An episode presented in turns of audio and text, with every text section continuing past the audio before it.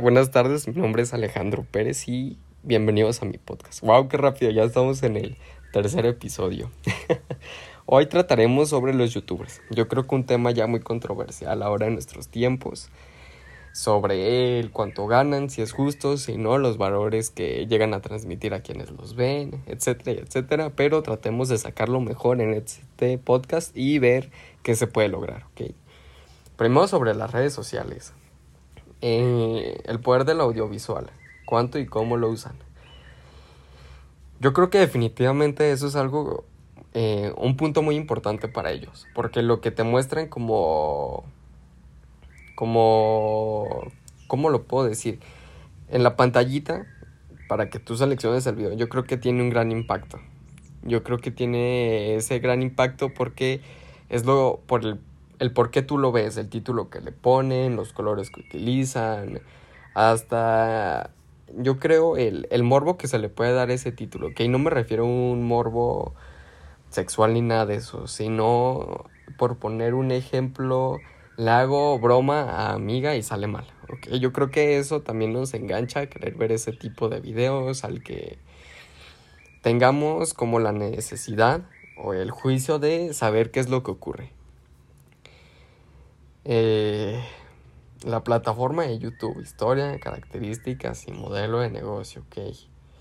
Su historia.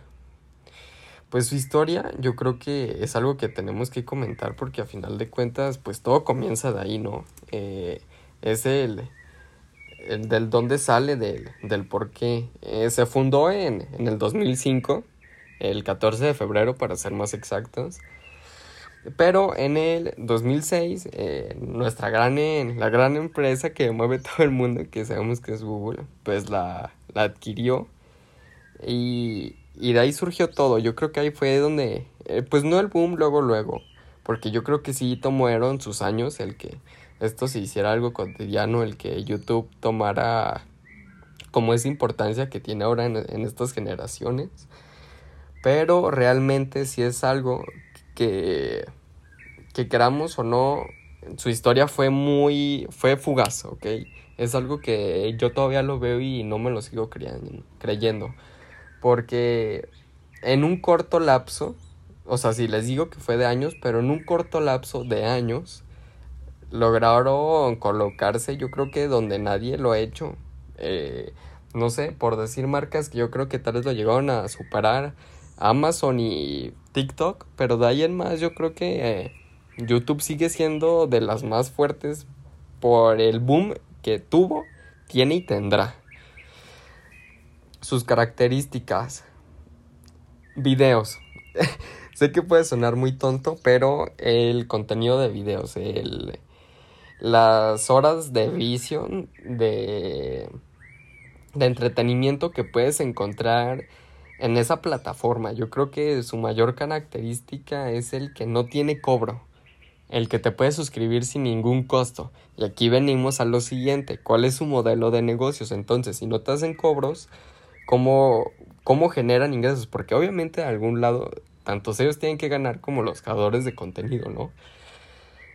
Eh, de publicidad ahí viene todo. Eh, mientras más grande seas tú como youtuber, mientras tu canal tenga más visitas, más likes, mientras se comparta más, obviamente vas a tener mayor rango de alcance. Vas a crecer en, en las secciones en las que tú trabajes, ¿ok? Si estás en deportes, obviamente en la zona de deportes vas a crecer, marcas de deportes te van a contactar y en tus videos lo que, lo que se hace es que tú metes, por poner un ejemplo, 15 segundos de un comercial y eso es lo que genera dinero. Porque a final de cuentas es como todo, en la televisión te salen anuncios y tú los ves y si te interesa el producto, te llama la atención, lo consigues, lo compras y ya eres parte de ese marketing. Al igual que aquí es con YouTube. Eh, ellos se promocionan, hacen que, que los, los youtubers lo que logran es que tú veas a esa empresa, ¿ok? Entonces al momento de que tú la ves, pues ya. Ya, ya se hizo esto del marketing. Pero tenemos que ser claros que los youtubers no son lo que manejan eso, sino YouTube. YouTube es lo, que acomoda todo eso de, de las promociones, de, de, los videos. mientras más seguidores tengas, a ti te van a llegar más. Entonces, obvio, yo creo que es algo tal vez no muy positivo porque si apenas vas comenzando pues no tienes esa oportunidad, pero los que ya están en la cima pues obviamente tuvieron su, sus momentos al igual que, que los normales, los que apenas comienzan, en los que no les llegaba tal vez ni un video, pero, pero sí ese es su modelo de negocios. Ahora, una forma de compartir, una forma de vivir. Eh, yo diría que más de vivir, yo creo que es el, lo que observas, ¿no? Como ya les he comentado en episodios pasados, de todo se puede sacar algo positivo y algo negativo. Y yo creo que YouTube no es ni la excepción de esto. Em, obviamente le puedes, puedes compartir cosas muy provechosas, cosas que te dejan para ti, como cosas que también te distraen del momento. Que eso no es, no es nada malo en lo absoluto, pero todo tiene su límite, ¿ok? No puedes pasar, yo siento que ocho horas viendo videos de, YouTube de, de tonterías, o sea, perdón por la palabra, pero de tonterías, porque al final de cuentas son cosas que no te dejan para, para nada. Y una forma de vivir, yo no lo vería tanto de esa manera de vivir, porque recordamos que al final de cuentas es un entretenimiento más. No creo que sea lo correcto que nuestra vida se base en un entretenimiento, en lo que un youtuber suba eh, lo que si este youtuber te dice tírate del quinto piso, pues tú no lo vas a hacer. O sea, yo creo que tenemos que tener muy clara esa barrera todos lo que todos los que consumimos de YouTube, porque si no yo creo que ahí es donde viene el mayor problema. Nos lo tomamos eh, si nos lo tomamos muy en serio y queremos actuar, queremos pensar, queremos hacer, queremos vivir eh, como ellos lo hacen y pues recordemos que a final de cuentas el rostro que ellos nos muestran es uno porque es su trabajo, ¿ok? Eh, entonces, como todo, yo creo que hay que tener un balance. Eh, ¿Qué es un youtuber? Un creador de contenido, una persona que ya tiene su canal y va subiendo contenido a su, a su canal y en la plataforma lo puedes visualizar. Eso es un youtuber. Yo creo que es la manera más concreta de decirlo. ¿De dónde viene y por qué? ¿De dónde viene? Pues del surgimiento de esta plataforma. Totalmente del surgimiento de esta plataforma y por qué. Porque a todo le damos un nombre. a todo queremos darle un nombre y si no sabemos qué nombre ponerle, le creamos uno. Entonces, de aquí viene. Menciona cinco youtubers con, con influencia. Eh, pues algunos que me vengan ahorita a la mente. Luisito Comunica, yo recuerdo que por el 2018-2019 en verdad subió una cantidad de seguidores. Pero que sí grande en cuestión de meses, o sea... En verdad eso sí fue una influencia, pero muchísima. Otro que me venga a la mente, Yuya, Yuya en verdad también tuvo un camino bastante, bastante bueno. Eh, no sé, por decir otro de habla hispana, el Rubius. Eh, uno, uno que sea reciente y que haya tenido un boom, Ibai. Ibai yo creo que de la noche a la mañana creció como espuma.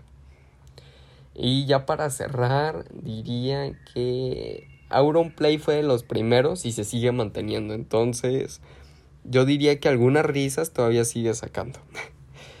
ok, continuemos. Eh, al otro lado de la pantalla, ¿cómo lo ven los adolescentes? Yo creo que llegamos hasta tal vez a venerarlos. Y eso yo siento que ya entra en algo que no es tan positivo. Porque a final de cuentas recordemos que muchos de ellos lo único que hacen es jugar juegos por horas, eh, hacer directos jugando FIFA, jugando Minecraft, no sé, infinidad de, de juegos y yo creo que ahí es donde cae mal en los adolescentes. Porque creemos que eso es algo correcto, algo bueno. Y yo siento que no, porque sería desperdiciar tu tiempo. Sería no manejarlo de una manera correcta. Youtubers y transmisión de valores. ¿Qué les llega a los adolescentes? Realmente no me siento capacitado para responder esa, esa pregunta pero siento que depende de lo que los adolescentes ven, ¿ok? Todo, todo depende de lo que tú visualizas y el cómo lo tomas, si como broma, Y yo creo que más en estos tiempos en los que eh, vivimos tanto de que si la caricatura es violenta, si la música de que se escucha no es la correcta, yo creo que al igual es el tema para YouTube porque pues en lo que visualizas lo que tú quieres tomar, recordemos que yo creo que todo esto de entretenimiento no se tiene que tomar ni en serio, pero pero sí yo creo que ahí está el punto. Y como conclusión, yo les diría que consuman hasta hasta donde sea, yo creo que lo normal, ¿ok? Eh, no se atasquen de videos, no... Yo creo que hay mayores, hay más formas de pasar el tiempo y que son en verdad mucho mejores. No sé, eh, leer, dibujar. Algunos van a decir que que, que, que anciano soy, pero, pero conforme a los valores que yo crecí yo siento que eso es mucho mejor que estar viendo videos de YouTube. Que si son de cosas buenas, pues adelante, ¿no? O sea, llénate lo más que puedas de eso. Pero siempre siendo consciente de que hay un mundo afuera de YouTube. Y que no todo lo que sale en YouTube es verdad. Recordemos que también mucho ya está planeado. Y pues esa sería mi conclusión. Y como... Y pues ya sería todo de mi parte. Muchas gracias por escucharme. A mí Alejandro Pérez. Y los espero para el próximo episodio y espero que lo disfrutemos todavía más. Lo ideal para la cocina de cada día sería la eficacia de un horno unida a la rapidez de un microondas. Así nacen los nuevos hornos microondas Mulinex, eficaces como un horno, rápidos como un microondas. Nuevos hornos microondas Mulinex, la cocina de cada día aún más rápida.